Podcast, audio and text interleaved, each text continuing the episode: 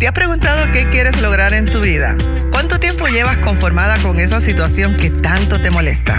¿Te podrías imaginar tu vida con una mejor salud emocional, mejor salud mental, mejor salud física y mejores relaciones?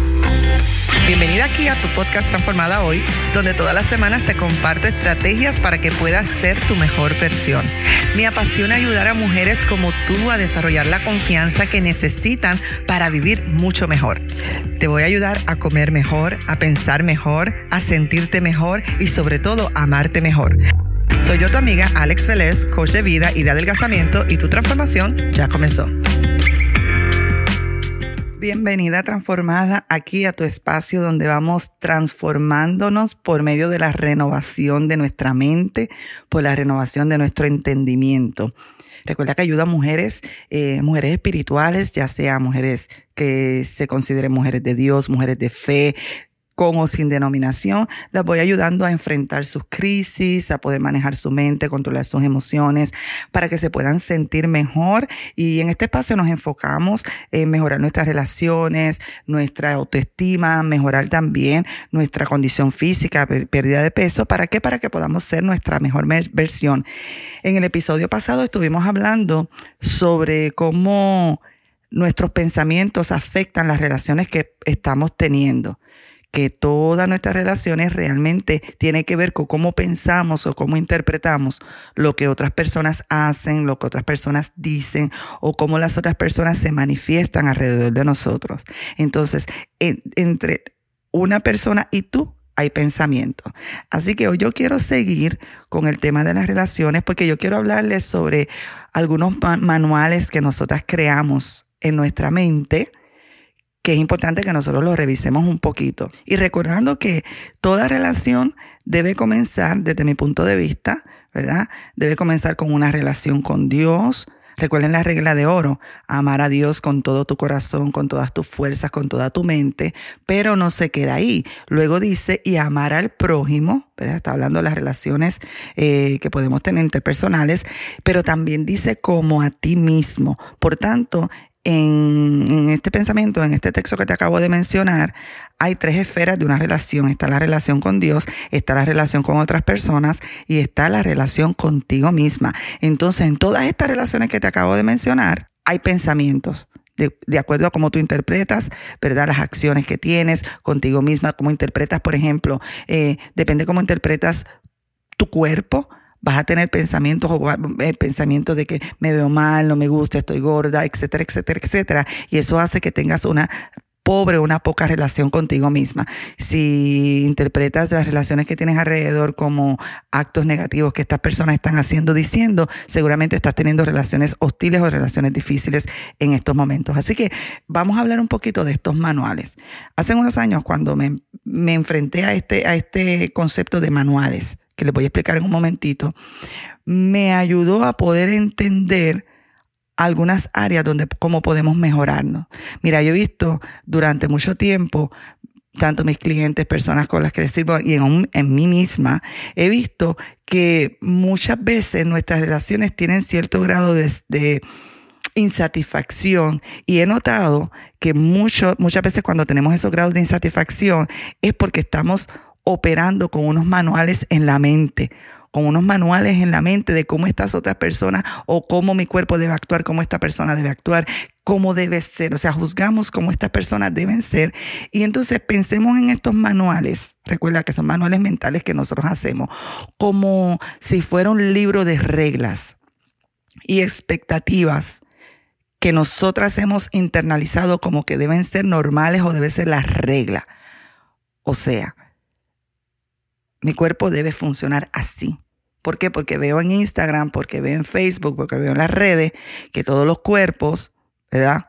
Muchas veces con filtro, se ven de cierta forma. Entonces yo creo un manual, una regla en mi mente, cómo debe ser la norma de un cuerpo porque quizás veo en las novelas unas relaciones bien idealistas de cómo deben ser las, los matrimonios o la relación de pareja, y yo entonces empiezo a crear en mi mente reglas que muchas veces están alejadas de la realidad de cómo debe operar mi esposo, cómo debo operar yo. Eh, y es cómico porque a veces uno ve en la, en la película que hasta se levantan con maquillaje, que hasta en la mañana lo primero que hacen es se abrazan, se besan. Entonces tú empiezas a ver tu realidad con una desconexión, pero es porque quizás estamos teniendo eh, eh, esos manuales que no nos, no nos están haciendo bien. Y empezamos entonces a ver las deficiencias mayores de nuestra realidad en este caso de nuestro cuerpo, eh, de la relación con mi esposo, la relación con mis hijos. Por ejemplo, vemos esas comedias donde todos los hijos, esos programas donde todos los hijos se sientan a la hora de comer, donde nadie tiene ningún eh, contratiempo, donde todo el mundo parece que está como que caminando en las nubes y tú crees te has creído que la cosa debe ser así, has creado un manual. Y nos pasa esto en nuestra relación con Dios, porque muchas veces se proyecta como que la relación con Dios es siempre en ascenso, como que todo es restaurado, todo eso, o sea, y muchas veces no estamos viendo los procesos que hay detrás de una relación y empiezas a juzgar, ah, es que no puedo tener una relación buena con Dios, ¿por qué? Porque yo no soy así, o, o a veces me dice, no, porque yo no soy una mujer de fe, y les pregunto, ¿y qué significa ser una mujer de fe? Y entonces se comparan con otras personas. Entonces estos manuales, que son estas reglas o expectativas que nos vamos creando, que muchas veces ni siquiera son que las verbalizamos o que las hablamos con esta otra persona y pretendemos que esta persona cumpla con estas normas. es cómico porque a veces las mujeres decimos, eh, no, porque mi esposo no ha sacado tiempo conmigo, no está hablando conmigo, o mira, me hice el pelo, me hice las uñas y cuenta se dio. Entonces, nunca se han hablado de la importancia que es para ti la admiración o la apreciación o esta verdad, tenemos diferentes lenguajes del amor, que eso es algo que compartiremos en algún momento. entonces, uno pretende en la mente, que la otra persona sepa lo que uno quiere, sepa cómo uno lo quiere y nos enojamos o nos ofendemos cuando nos hacen de esta forma. Entonces estos manuales son muchas veces silenciosos que nosotros vamos gestando dentro de nosotros. Entonces las relaciones, particularmente las interpersonales, o sea, con otras personas, las relaciones se pueden convertir en simplemente dos personas siguiendo sus propios manuales mentales, porque seguramente si tú tienes un manual, que yo lo he tenido y muchas veces me estoy dando cuenta, ah, espérate, estoy operando en este manual, pero también la otra persona, ejemplo, mi esposo también tiene su, manual, que en su, en su jornada él tiene que ir sacando y tiene que ir eh, ajustando, ¿verdad? Y eliminando ese manual por las expectativas que puede tener que sean que quizás no sean realistas en cuanto a mí. Y así nos pasa con los hijos también. Así nos pasa con los hijos. Creemos que siempre es una relación de, de que vamos a tener siempre una relación, una conexión, una comunicación. Y los hijos van pasando por diferentes etapas en su desarrollo, donde hay momentos, yo soy de las que digo que cuando tenemos hijos pequeños, nosotros somos como las manejadoras, como los managers de esos niños, ¿no? Pero cuando esos niños van entrando a la adolescencia y en la adultez, la joven adultez, yo tengo una hija de casi 28 años y una de 15, y entonces cuando ya van entrando en adolescencia o en adultez, ya tú no eres la manager o la manejadora o la gerente, por decirlo de alguna forma, eh, de, de, la vida de ese hijo. O sea, cuando son pequeños, tú tomas todas las decisiones, tú dices qué escuela va a ir, tú dices qué, se van a poner, pero luego cuando ellos van creciendo, ellos van tomando sus decisiones y ya tú no eres la manejadora o la manager de ese, de ese, de ese niño. Ahora tú te conviertes más bien te conviertes más bien en una como consejera o consultora. O sea, estás ahí cuando te necesitas, pero con mucho cuidado porque la relación va cambiando, definitivamente va cambiando. Entonces, esto trae mucha desconexión en las relaciones. Cuando tú operas sobre un manual que has creado sobre esta persona y esta persona opera sobre un manual. Y el problema es que se puede convertir en una relación de control. Controlo lo que esta persona hace, controlo lo que esta persona dice o cómo esta persona debe actuar. Y yo creo que esto muchas veces puede estar dañándonos, dañando muchísimo. Y hay veces que hay que tener cuidado porque quizás que en consejería o en alguna terapia o algo te han dicho que dime la lista de las cosas que tú quieres de esta persona y le dice al otro, dime la lista de las cosas que tú quieres de ella. Y entonces dice, ok, vamos un acuerdo para cada uno cumplir la lista del otro para que cada uno sea feliz. Pero hay un problema con esto. El problema con esto es que por un tiempo quizás esta persona o tú puedas estar haciendo las cosas para hacer feliz a la, a la otra porque no has entendido que la responsabilidad de hacerte feliz la tienes contigo. O sea, yo soy de las personas que no creo que otra persona me puede hacer feliz Te explico. Recuerda que feliz o ser feliz, la felicidad, es una emoción. Y yo te he enseñado que las emociones las creamos con lo que pensamos. O sea, yo no le puedo inyectar felicidad a otra persona. Yo puedo motivar a alguien, pero inyectar la, la felicidad, que es algo interno, tiene que ser como la persona procesa o decide pensar sobre ciertas cosas. Entonces tú puedes estar toda la vida queriendo hacer feliz a otro, el otro queriendo hacerte feliz a ti, pero te vas a dar cuenta que en algún momento la listita no va a funcionar y la persona va a sacar realmente quién es o lo que quiere hacer. Eh, eh, y entonces esto va a crear un problema si tú no aprendes a manejar lo que piensas. Mira, yo he entendido que yo soy la responsable de mi felicidad. Y he entendido que mi esposo es el responsable de su felicidad. Yo no estoy aquí para hacerlo feliz. Yo estoy aquí en la vida, ¿verdad? Para poder lograr los propósitos por los cuales eh, mi, Padre Celestial me creó para ser feliz, para ser mi, mi, mejor versión. Y en esta jornada me encuentro a otra persona o estoy con otra persona que está también eh, cumpliendo su meta de ser feliz con él mismo. Entonces unimos nuestra felicidad, pero no es que él me hace feliz, no es que mis hijos me hacen feliz. Yo disfruto la relación con mis hijas, ¿ves? Soy feliz porque decido ser feliz, porque quiero procesar mi vida de una forma que haga sentido para mí y uno mi felicidad con la felicidad de otra persona. Porque esto es importante entenderlo, porque hay veces entonces se une una persona que se siente miserable con otro que se siente miserable, esperando que esta supuesta media naranja, que yo no creo en media naranja, imagínate, una media naranja se, une a otra media naranja. Estamos diciendo que estamos incompletos y necesitamos otra persona que nos complete. Yo creo que nuestro Padre Celestial nos creó completos. Y nos creó con una necesidad social y de relacionarnos para que nosotros podamos traer lo nuestro a esta otra persona. Pero imagínate, dos incompletos se unen y pretenden ser un completo. O dos personas que se consideran miserables se unen, imagínate, la miseria acompaña miseria. Entonces tu responsabilidad es crear la felicidad. Y recuerda que la felicidad no es estarte riendo todos los días, no es que todo, todo te vaya bien, es tener contentamiento. No es lo mismo que conformidad. Contentamiento en cualquiera que sea tu situación no es que no tengas metas, no es que no quieras lograr cosas, no es que quieras, no quieras mejorar tus relaciones. Yo sigo trabajando en mejorar mi relación, sigo trabajando en mis metas, ¿no? Pero no es desde un punto de vista de, de, escasez y miseria, sino desde un punto de vista de agradecida con lo que tengo, ¿verdad? Creo que seguimos evolucionando cada vez más y tenemos una responsabilidad, ¿verdad? De ser nuestra mejor versión. Entonces, eh, mira, cuando nosotros, mi esposo y yo, hace unos años, en los primeros... Eh, ya 25 años ya juntos, ¿no? Eh, entonces, en los primeros años, dos años. Obviamente eso es la parte del encantamiento y todo ese tipo de cosas, que yo no soy de las que pienso que uno debe dejar de enamorarse, ¿no? Yo digo que el matrimonio es donde uno tiene la oportunidad de enamorarse y desenamorarse de la misma persona una y otra vez.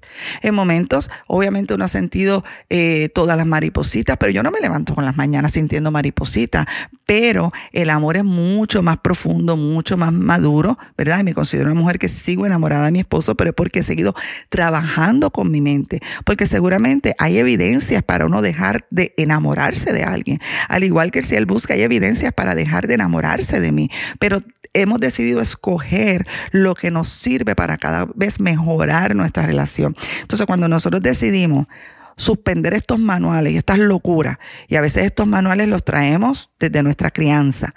¿Por qué? Por los primeros modelos que vimos de matrimonio. Los primeros modelos que vimos, por ejemplo, si viniste de un hogar disfuncional como yo, donde había abuso, alcoholismo, donde había enfermedades mentales y rechazo, muchas cosas. Eh, entonces yo venía con unos patrones o con unos votos internos de que a mí nadie me va a hacer esto, o yo no voy a hacer esto, o olvídate, o sea, con unos patrones bien intransigentes y bendito Dios que tuvo misericordia conmigo, que me ha ido enseñando, ¿no? Donde el matrimonio es una empresa, es una sociedad, es, una eh, eh, eh, es un caminar de dos personas donde la, la confianza, el amor, el perdón tienen que ser parte parte de los elementos para que un matrimonio pueda funcionar y considerarse saludable. Entonces, tuvimos en algún momento dejar ir esos patrones, ¿ves? Por ejemplo, en el caso de mi esposo, el patrón, eh, el modelo que quizá tenía era de que la mamá era quien tomaba la mayor parte de las decisiones y el papá era más bien, ¿verdad? Como más pasivo y tomaba la mayor parte de las decisiones la mamá. Entonces yo vengo con un matrimonio diferente donde mi papá era el que tomaba todas las decisiones autoritativo y mi mamá era mucho más pasiva. Entonces yo veía esa disfunción ¿verdad? Esa disfunción. Y yo decía, no, no, no, no, no, no, conmigo no, conmigo no, porque aquí yo, porque uno se va para los dos extremos. Yo soy la que voy a decidir, yo soy la que voy a hacer, y si no me gusta, así yo con esa mentalidad yo venía. Entonces, cuando tú te unes a una persona y empiezas un proceso de un caminar, tú vas a tener que entender que los patrones o los modelos que quizás tú aprendiste que no fueron funcionales y pudiste haber aprendido modelos que fueron funcionales para tus padres, para tus tíos, pero no van, no necesariamente van a ser funcionales para ti porque tienes que recordar que tu matrimonio es 50% tú y 50% lo que trae tu esposo, lo que trae tu pareja. Entonces va a llegar un momento que tú vas a tener que deshacerte de esos manuales que has creado. y no es que no vas a tener pedidos o no vas a tener deseos. Pero esas expectativas de que si no se hace esto, entonces significa esto, tenemos que analizarlo detenidamente. ¿Por qué? Porque si no, no vas a poder disfrutar la relación que tienes con tu esposo, la relación que tienes con tus hijos. Si tú vienes con este manual de que tus hijos nunca van a pasar proceso, nunca van a tener trauma. Yo decía, mis hijas jamás van a tener trauma. Por supuesto que vienen con sus traumas, con su experiencia, es parte de su vida, donde les va a tocar y eso no significa que yo sea bueno o mala madre, significa que es parte del proceso evolutivo de cada ser humano. Soy de las que pienso que no traemos simplemente bebés al mundo, traemos seres humanos al mundo y van a tener sus experiencias buenas, malas, van a tomar sus decisiones, ¿no? Entonces yo tengo que soltar esos manuales de mi mente que han operado, que han operado. Mire, yo he conocido casos de matrimonios que se han destruido porque, por ejemplo, el esposo viene con un manual de que siempre va a tener que tener a su madre en primer lugar sobre su esposa y su primera responsabilidad es su madre. Y cuando nosotros nos casamos, el núcleo familiar cambia. Y no es que los padres pasan un último nivel. No estoy diciendo eso, pero, pero la prioridad, la responsabilidad inmediata se convierte en la unión matrimonial, los hijos y luego entonces los padres, los, los, etcétera, etcétera, etcétera. Entonces, eh, y conocí, me acuerdo ahora mismo un caso de una persona que estaba destruyendo su matrimonio porque su mamá, te estoy hablando de una persona, él era adulto, esta persona era adulta en sus 30, en sus 30, y decía, porque desde pequeño mi mamá me dijo que yo no me iba a casar porque siempre le iba a tener que cuidar a ella y yo no podía casarme con otra persona. Esa era la mentalidad y el patrón que tenía esta persona.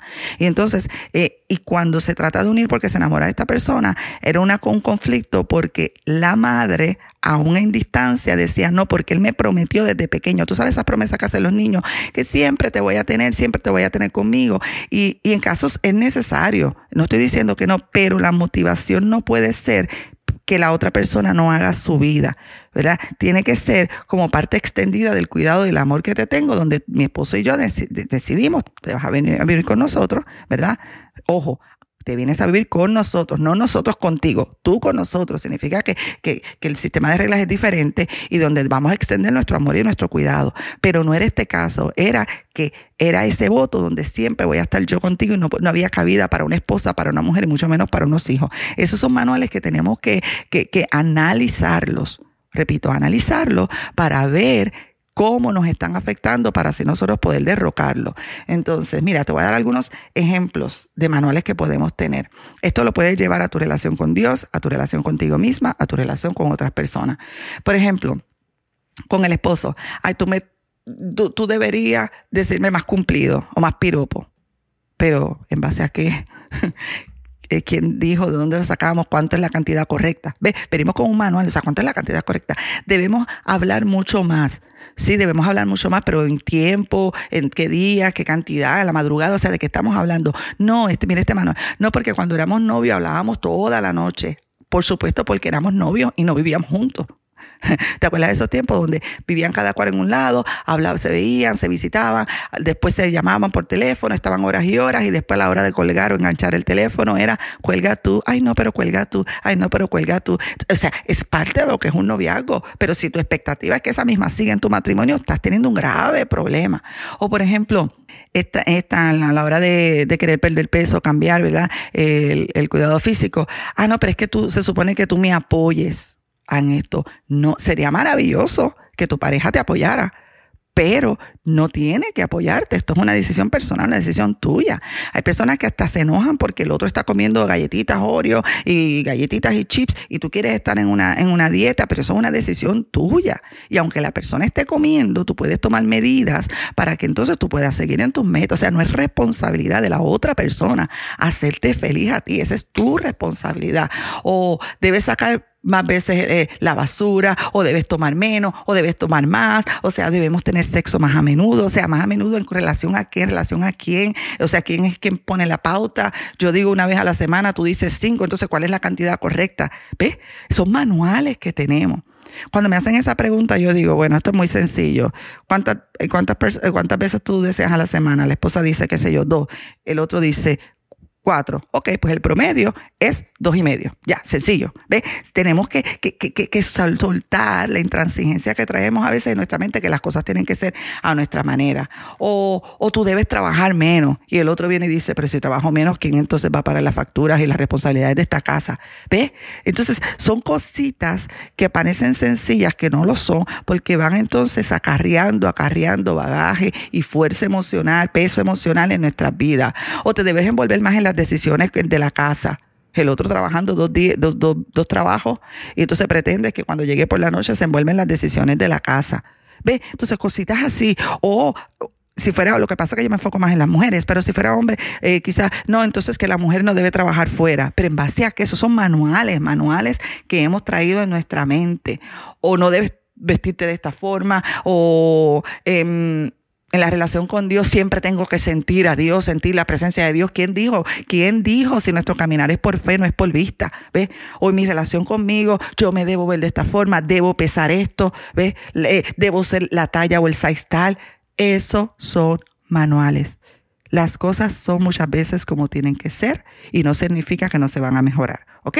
O, o debe ser más romántico, etcétera, etcétera. Haz una lista esta semana de cuáles son tus manuales con esa persona, escoge una persona.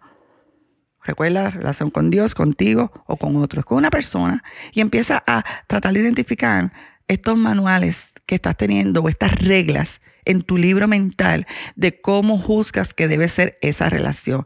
Porque cuando nosotros dejamos caer o salimos de esos manuales, nuestras expectativas van a bajar un poco de nivel. Y no es que hay veces que no vamos hacer peticiones o querer cambiar cosas, eso no tiene nada que ver. Son esas expectativas que nos están haciendo daño porque cada persona es como es y va a ser como es. Y si deciden cambiar, los cambios tienen que ser de dentro hacia afuera. Porque a ti te gusta que te controlen, a ti te gusta que te manipulen, a ti te gusta que te digan todo el tiempo lo que tú tienes que hacer.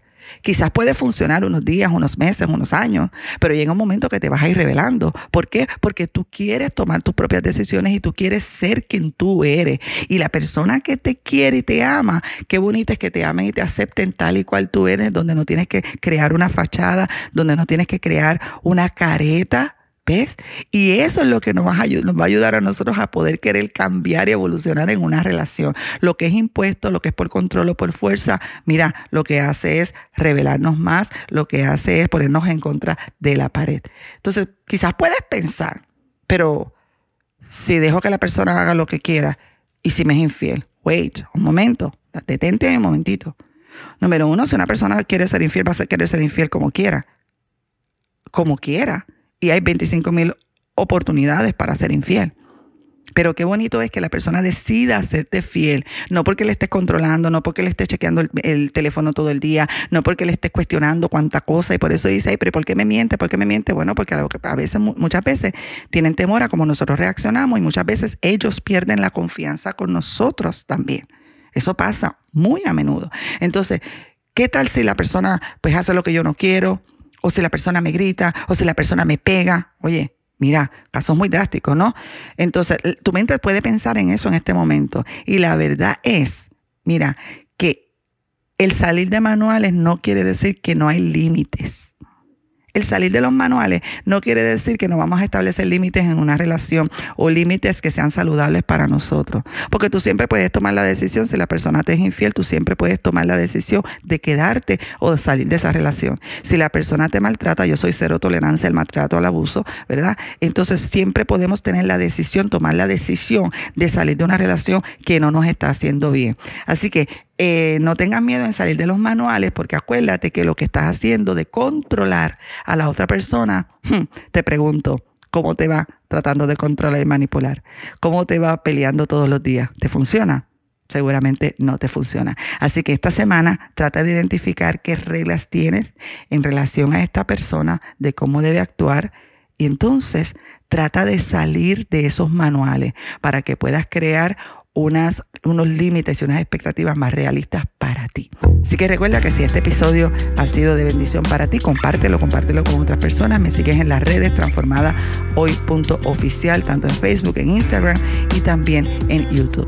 Será, también recuerda eh, suscribirte o darle following a la plataforma de podcast que tenga para que cada vez que yo te suba un contenido, tú seas de las primeras en recibirlo. Será hasta la próxima. Soy yo, tu amiga Alex Vélez, y tu transformación ya comenzó.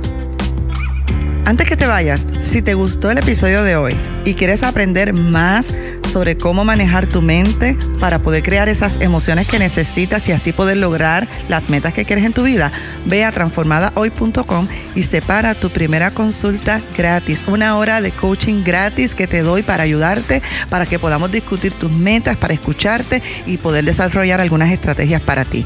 No tienes nada que perder, todo lo contrario, puedes alcanzar ese futuro que tanto anhelas en tu vida. Recuerda que tu transformación ya comenzó.